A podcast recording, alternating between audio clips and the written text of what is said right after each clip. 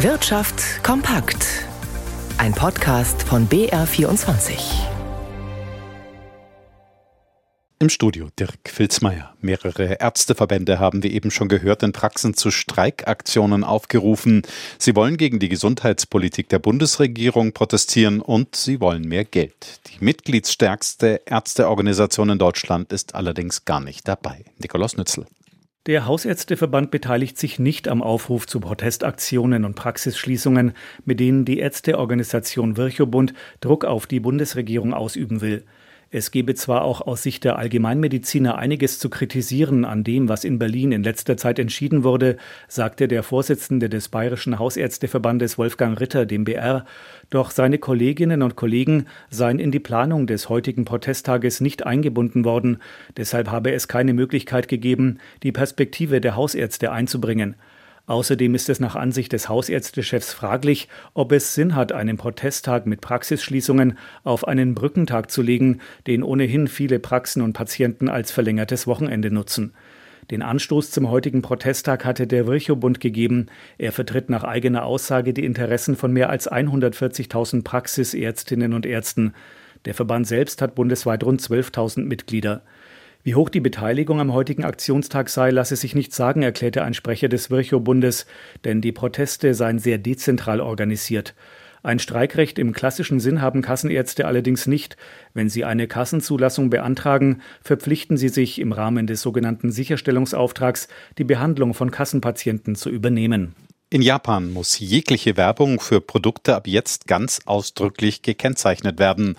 Damit will der Staat gegen die Auswüchse bei Schleichwerbung und verdecktem Marketing vorgehen. Grauzonen, wie es sie bisher gab, soll es dann nicht mehr geben. Davon betroffen sind Zeitungen, Fernsehen und natürlich auch das Internet. Aus Tokio, Bernd Muschborowska.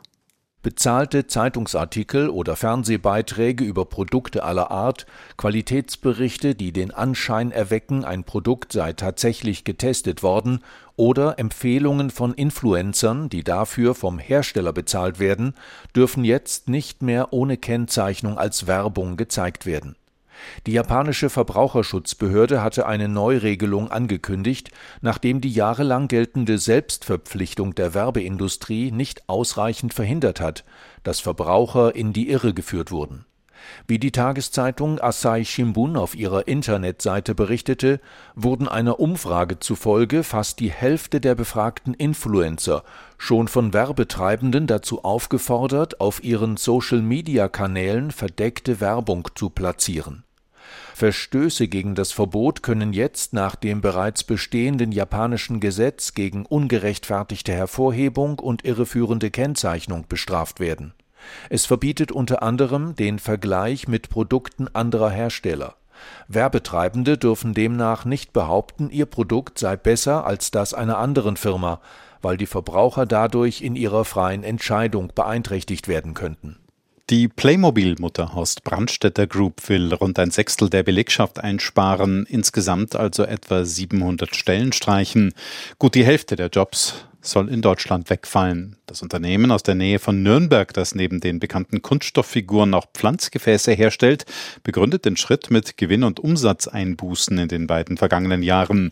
Erst am Freitag hatte Playmobil mitgeteilt, dass der Formenbau ausgelagert wird. Der Bereich sei keine Kernkompetenz mehr und habe an Bedeutung verloren. Betroffen sind davon weitere 74 Jobs. Der September ist für die Aktienmärkte nicht gut gelaufen. Ralf Schmidberger in unserem Börsenstudio. Wie zeigt sich denn bislang der Start in den Oktober? Ja, am Vormittag ist der DAX ja mit Pluspunkten gestartet, aber mittlerweile sieht es eher trübe aus. Mittlerweile eine Dreiviertelstunde vor Handelsschluss. Der DAX 1,2 Prozent erneut im Minus bei 15.205 Punkten.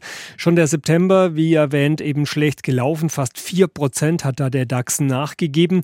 Noch Ende Juli hatte der deutsche Leitindex seinen neuen Rekord aufgestellt mit rund 16.529 Punkten, aber seitdem ist es eben bergab gegangen.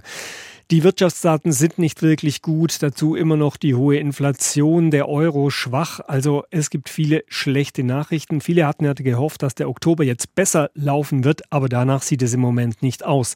Auch in New York die Stimmung etwas zwiegespalten. Der Dow Jones ein halbes Prozent im Minus. Der Nasdaq mit den Technologiewerten hält sich immerhin 0,3 Prozent im Plus. Und der Euro ist leichter bei einem Dollar 0,490.